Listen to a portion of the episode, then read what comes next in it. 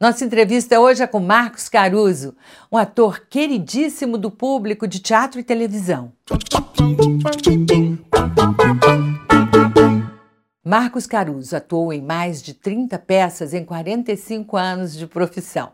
Com seu novo espetáculo, O Escândalo Felipe do Sar, um monólogo inteligente cheio de humor, ele conquistou seis prêmios de melhor ator e muito sucesso em Rio, São Paulo e recente temporada em Portugal.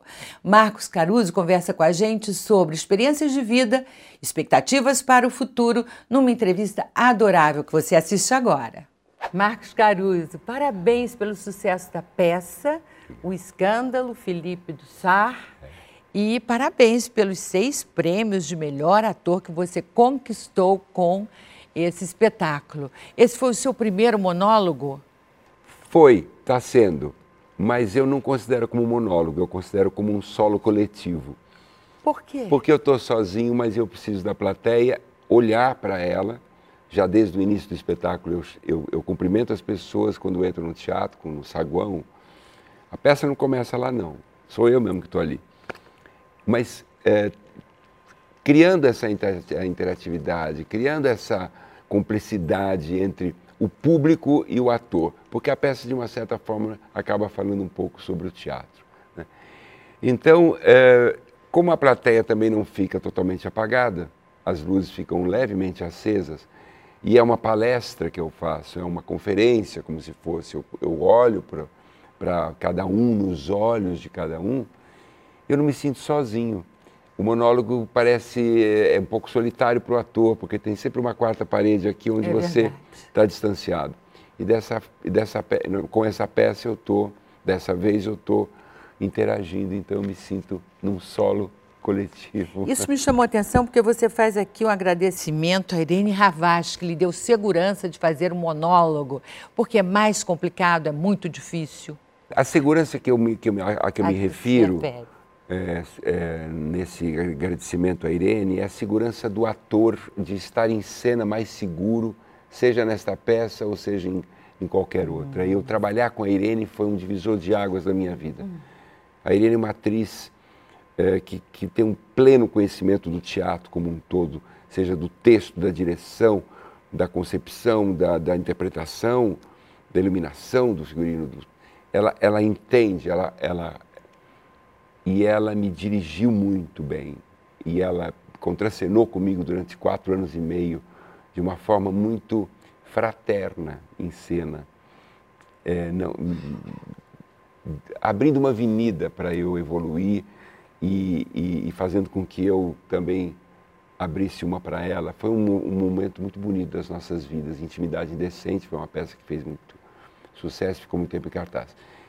E a partir da Irene eu me tornei outro ator, outra pessoa. Então hoje eu, eu me sinto muito mais seguro no palco. Que bacana, mas aqui você também fala hum. de que essa peça caiu do céu. eu brinco que. Como é essa história? Anjos, anjos trouxeram essa peça para mim. Três senhoras galeristas, donas de uma galeria de arte no Leblon, que eu não as conhecia, coincidentemente em frente à minha casa, eu moro numa praça, do outro lado da praça ela tem a, ela tem a galeria, dentro de, uma, de um lugar que é meio escondido, que eu nunca tinha percebido, inclusive. E elas foram a Paris, porque elas viajam o mundo inteiro atrás de obras de arte, e, a, e em Paris assistiram a esse espetáculo, que está há 10 anos em cartaz. Ao final ficaram impressionadíssimas, já foram assistir porque falava sobre arte, que era o métier delas, enfim, e, ao final do espetáculo, esperaram um ator, que era o próprio autor, e disseram: essa peça tem que ser vista no Brasil. Ele falou: então a senhora tem que comprar os direitos da peça. E elas foram e compraram, completamente loucas, porque elas não entendem de teatro, não são produtoras de teatro, e vieram com aquele texto embaixo do braço, em francês, sem saber a quem entregar. Numa sexta-feira, passou sábado e domingo, na segunda, eu estou almoçando num restaurante Aquilo e eu sinto uma mãozinha aqui no meu ombro, eu olho. Tem uma das três senhoras falou que gostaria muito de conversar com você naquela mesa com minhas duas amigas. Quando você terminar o seu almoço, poderia passar por lá? Eu falei, claro, com muito prazer. Ela foi, eu pensei, vão tirar uma selfie, vão. Naturalmente fazer uma geologia ao meu trabalho, não sei, enfim, é público, né? Eu não, não conheço, não é? Fui lá e elas me contaram essa história e disseram: Nós estamos com essa peça embaixo do braço e pensamos em você e você veio almoçar aqui. Eu, aí eu belisquei assim um pouco. Que Falei, delícia. Vocês Olha. são de verdade porque anjos não almoçam em restaurantes aquilo. Até escrevo isso no programa. Então anjos me trouxeram do céu. Você é homem de sorte. Tem muito talento, porque sem talento não dá. E determinação. Mas tem sorte, porque você é autor de uma das comédias de maior sucesso do teatro brasileiro. Posso dizer isso? Pode dizer, porque em termos de longevidade, é a que mais tempo ficou e está em cartaz ainda no Teatro Fernando Torres, em São Paulo, é, lotando. Há 32 anos a peça está em cartaz. É a terceira peça no mundo, porque a primeira é A Ratoeira da, da Agatha, é, Christie, da Agatha Christie, que está em Londres, tem a minha idade, 66 anos em cartaz. Depois a lição do Ionesco está a 48 ou 50 em Paris. E o Trair de Coçar está a 32 no Brasil. E eu me sinto muito, muito. Eu nunca coloco a vaidade na frente das minhas coisas, não coloco mesmo e faço questão de não colocar. Mas no caso, eu me sinto vaidoso por ser o único autor vivo, porque a Agatha Christie já morreu. É desses três. Então eu sou o, ator, o autor que mais é, representações tem no teatro no mundo vivo, por enquanto.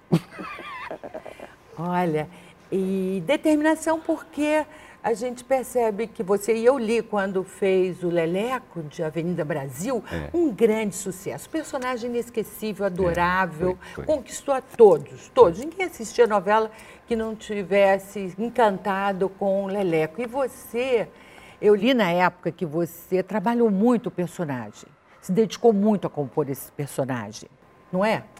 É. Quando eu fui chamado, o diretor é, falou, bom, Ricardo Waddington, o personagem é... Eu falei, não, não sou esse personagem. Ele olhou para mim e falou, como? Eu falei, não. Você está me dando um personagem que é suburbano do Rio de Janeiro, eu sou italiano, de São Paulo. O personagem usa camiseta regata, meu físico é muito franzino. Ele joga, luta boxe, eu odeio luta de boxe, eu odeio coisas violentas. Ele bebe cerveja, eu não bebo, eu bebo muito pouco, bebo vinho. Ele joga sinuca, eu não tenho a menor intimidade com a sinuca. É mulherengo, e mas não sei o que, não sei o que, não sei o que lá. E eu falei, não sou eu, eu posso te dar dois nomes de dois atores que me vieram à cabeça agora, que podem fazer é muito mesmo? bem esse personagem.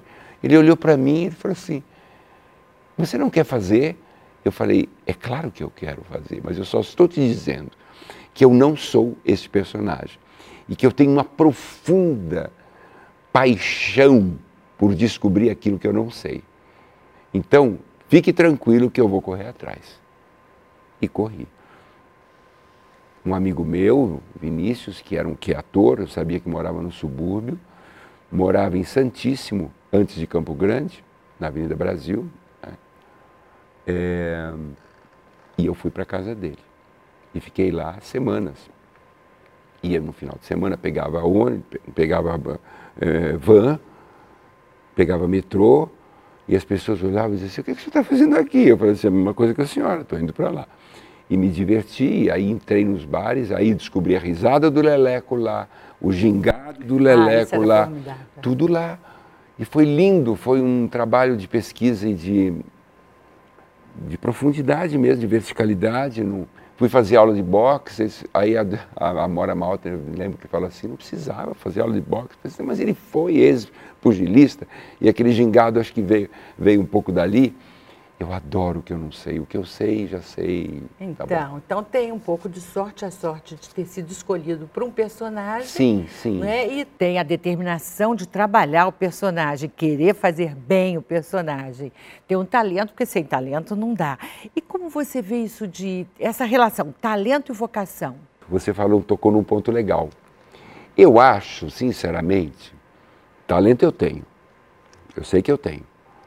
Mas eu não eu não era tão bom ator no começo da minha carreira.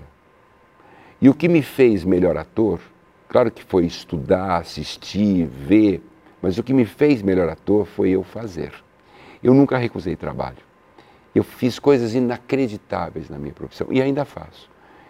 pouquíssimas vezes você me verá recusando trabalho. É um filme, faço. É um, vou. Ah, mas é na escola porque não paga nada, tem importância. Mas será que você não posso? Eu, eu, eu, eu sou dessas, não tem aquela música, eu sou dessas mulheres que só dizem sim? sim. Acho que eu sou dessas pessoas que só dizem, ou dessas mulheres e homens, enfim, que só dizem sim. E ao dizer sim, eu tenho a vocação pelo sim. Eu sou vocacionado para o sim.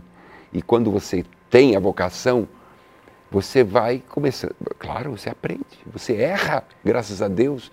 Gente não nasceu acertando. E nem tem que morrer acertando. E é fazendo, fazendo muito, que se erra muito, você acerta muito mais. E né? aí você fala, meu Deus, eu não devia ter feito isso. Aí você tem o discernimento de saber o que é bom e o que não é bom. Só errando é que você vai saber se é o que, que poderia ser melhor. Se você acerta sempre. Se você erra, você fala, aquilo poderia ser melhor. Mas se você acerta, vou dormir tranquilo sobre os louros. Não quero não, quero dormir sobre camas de espinhos. Entendeu? No, no sentido. No sentido de que está sempre de estar incomodado. sendo desafiado. E, e me né? sentir o desafio sempre, é. sempre é bom. Isso. Né? Traz, traz vitalidade, traz tudo, porque a gente, você, eu, estamos assim, nós estamos entrando na terceira idade. Isso. Né? Nós entramos, estamos, dizem Parece que, que já empurraram idade. a terceira idade lá para 70, é, viu? Não sei, agora Mas, também enfim. na fila do do avião, para entrar no avião, tem primeiro os idosos 80. de 80. Pois eu tomei um é. susto, eu falei, mas não era eu? Aí ele falou, não, o senhor ainda não é, agora é 80. Eu falei, é bom. É, mas... já estão dizendo que não, chega para lá. Mas, de qualquer forma, é uma entrada na maturidade, né? A gente começa um processo bacana, porque tem as suas vantagens, né? De envelhecimento, e é natural, né? Hum. Você tem percebido isso? Como é que você está se sentindo com essa nova etapa da vida? Porque é uma nova etapa. Tenho percebido sim. Eu tenho percebido no corpo e tenho percebido no, no desejo mesmo da, do que eu não quero mais. Né? Porque o que eu quero, eu, eu sinceramente, eu já conquistei. Eu já conquistei eu, eu, eu, eu tenho um, um, eu tenho um pai de 97 anos que dirige ainda. Que beleza, que beleza. Maravilhoso. Eu tenho filhos, eu tenho netos, eu tenho família, eu tenho eu tenho o meu lugar ao sol da minha profissão. Eu conquistei a minha profissão. Eu tenho saúde.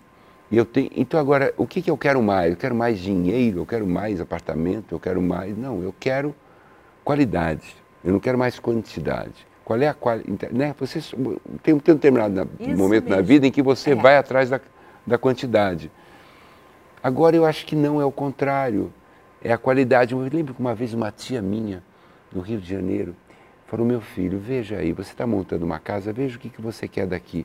Eu falei: Imagina, tia, coisas lindas. Só que ela já estava naquele momento da vida em que ela estava ficando com apenas com o que ela gostava e o que ela não gostava no sentido da quantidade, ela estava doando. É o desapego que a gente tem que exercitar e cultivar daqui para frente, porque com a idade o nível de energia cai, mas a identidade se consolida.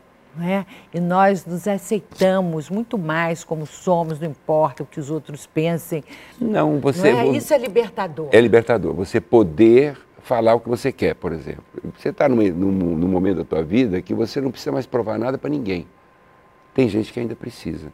Eu acho que a gente ainda, né, você, eu uma grande, não sei se é grande, mas uma boa parcela da população não precisa mais provar. Tem muita gente que ainda aos 60 precisa.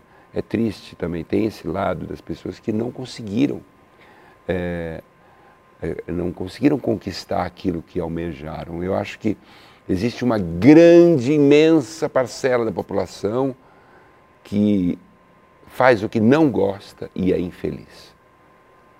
Existe uma parcela da população que faz o que não gosta e procura não ser infeliz. Existe uma parcela muito pequena da população que faz o que gosta e mesmo assim não é feliz. E eu me considero naquela ínfima parcela que faz o que gosta e é feliz. Parabéns. Eu agradeço a Deus todos os dias. Então eu fico pensando nas outras pessoas que têm a minha idade e que não conquistaram o que, eu, o que eu conquistei. Você faz o que gosta e é feliz, porque você está no palco quatro noites por semana, pelo menos mais de uma hora e meia em pé e sozinho entretendo um público enorme. Quer dizer, você precisa garear uma energia para poder realizar esse trabalho. Né? Como é que você está fazendo isso? Você se prepara muito? Como é que você consegue?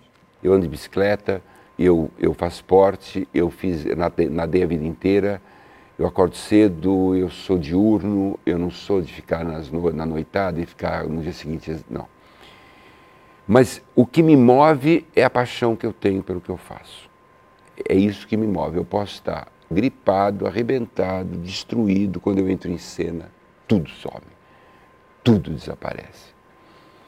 Essa energia que, eu, que o teatro me dá, e agora principalmente recebendo o público na plateia e pegando na mão, eu já peguei na mão de 48 mil pessoas.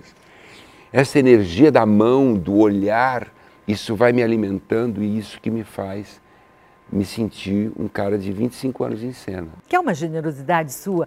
Quando eu entrei no espetáculo, eu disse, meu Deus, que generosidade do ator recebendo né, toda essa plateia enorme, um por um. É. Mas você acaba recebendo também, também em troca. Também. Eu não vou lá para dizer, olha, quem está aqui é o ator que você conhece, vim boa noite, não. Olá, boa noite. Vocês estão entrando na minha casa. O teatro é a minha casa. Quando eu vou na casa de vocês, vocês não abrem a porta e não me dão a mão e falam sejam bem-vindos. É o que eu estou fazendo aqui. Tem uma hora na peça que você diz assim: Eu sou um homem de teatro. Você está tão inteiro em cena que você meio que cresce, quase que sai do chão um pouquinho assim. Você percebe isso? Percebo. E aí, na tua pergunta anterior, que eu falei só metade, sobre aos 60, ali acima dos 60. Ou o que, que a gente percebe na gente. Então tem esse lado que você fica mais seletivo, mas você percebe também esse envelhecimento. Então assim, eu cresço no palco, eu sei, tá tudo tá, mas quando acaba a peça, volto a ser aquela pessoa normal, né, que sente dores, que sente é, que, que, tudo. Então você vê a pele mais seca, meu Deus, eu não tinha essa meu braço não era assim, gente. Todo Às vezes eu olho, surpresa. que meleca. E eu falava para minha avó, mas olha quanta ruguinha que tem aqui. Estou igual. Aí você fala assim, de duas uma, ou você entende que é assim, que a árvore cresce e a folha vai ficando mais marrom e avermelhada e depois cai e ela vira adubo para a próxima. Né? É, é o que é nós vamos assim virar, mesmo. né? É. Por isso que eu não quero ser cremado. É? É. é? eu acho que eu já ouvi você mesmo É. falando isso em algum Não, acho que programa. é, eu não quero ser cremado, porque eu acho o seguinte, a, a árvore está aqui, a, as folhas estão aqui, verdinhas, elas vão ficando amarelas, não é, a natureza é assim. Aí ela cai, deixa, deixa ela cair. Ninguém, não- quando ela começa a cair, alguém foi lá e pôs fogo? Não, Entendi. ninguém pôs fogo na folhinha. Então não põe fogo em mim. Deixa a folhinha cair e virar adubo. Eu quero ser enterrado e vou virar adubinho de novo. Quer dizer, a gente já começou a pensar nisso que não pensava há 10, 20 Claro, anos jamais que a imagina. gente pensaria nisso. Como você está se preparando para isso? Porque é uma hora que a gente vai chegar, a gente está chegando mais perto. Você está desenvolvendo espiritualidade? Você está fazendo o quê para se preparar? Estou pedindo, pelo amor de Deus, para não ir tão rápido, né? Lógico, né? A gente não é besta, que eu quero vi- Eu não quero morrer, não quero morrer. Aliás, eu, eu tenho que morrer, eu, é, precisa, né? Falar o que é para morrer. Então, eu quero nascer no dia seguinte. Oba, adorei essa ideia. Eu quero nascer amanhã. Entendeu? Morre às três da tarde, Você não quer descanso nenhum. deixa eu dormir uma noite ali, porque vai estar todo mundo me olhando. No dia seguinte, eu nasço em alguma maternidade, pelo amor de Deus, eu quero viver. Então não é conversa fiada, não. Você realmente é feliz. Acho que sim. E eu estou preparado há muito tempo, espiritualmente, sim. Eu me preparo porque eu acho que existe, existe reencarnação. Eu, eu prefiro acreditar que exista. Acredito, não é que eu prefiro, porque. Não. Acredito sim, mas também é bom acreditar, porque você tá- acredita que você vai voltar.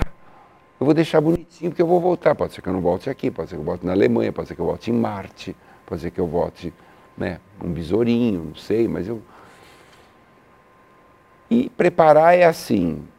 Quando eu penso 66, eu falo, falta 14 para chegar em, aos 80, eu, eu não realizo isso na minha cabeça. Faltam 4 para chegar aos 70. Não realizo isso.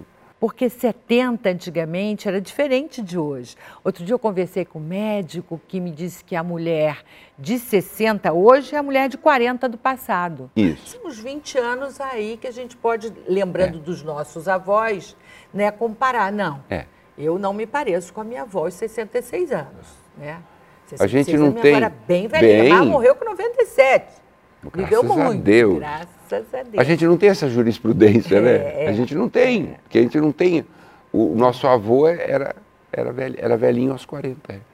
E nós somos ótimos aos 66, 70, 75. A mil.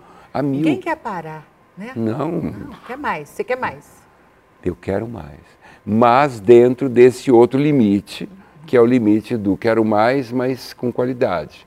Se é para também ficar que nem um desesperado aí, atrás de angariar e, e amealhar e, e, e, conjugar mais o verbo ter do que o verbo ser, isso não me interessa. Eu não quero saber quanto a pessoa tem ou quanto eu tenho. Eu quero saber quem a pessoa é e quem eu sou. Eu já passei pela fase do ter. Ter, ter, ter, ter, ter, ter, ter. Agora é? Não é nem ter porque tinha dinheiro. Tem gente que não tem dinheiro, mas quer ter, é. quer ter, quer ter. Não pode e fica desesperado. Não, agora chegou na fase do ser. Quem é você? O que você pode me dar como ser humano? E não o que você pode me dar troca pelo que você tem. você me propõe. É, é isso, é né? isso. O que, que você vai me dar em troca para me levar essa querida solidão? É. Esse tempo que você vai tomar também de é. mim. Olha, foi tão gostoso conversar com você, mas tão bom. tão bom. bom. Eu, se, se, você não tivesse espetáculo, eu ia Oba. aumentar. É, mas está na hora, tem que começar. Mas está na hora. Muito obrigada pela entrevista. Minha foi linda, um adoro prazer. você. Foi um grande prazer. Amei. Como você é bonita. Ei, como você é linda Deus também. Que bom. Obrigado, querido.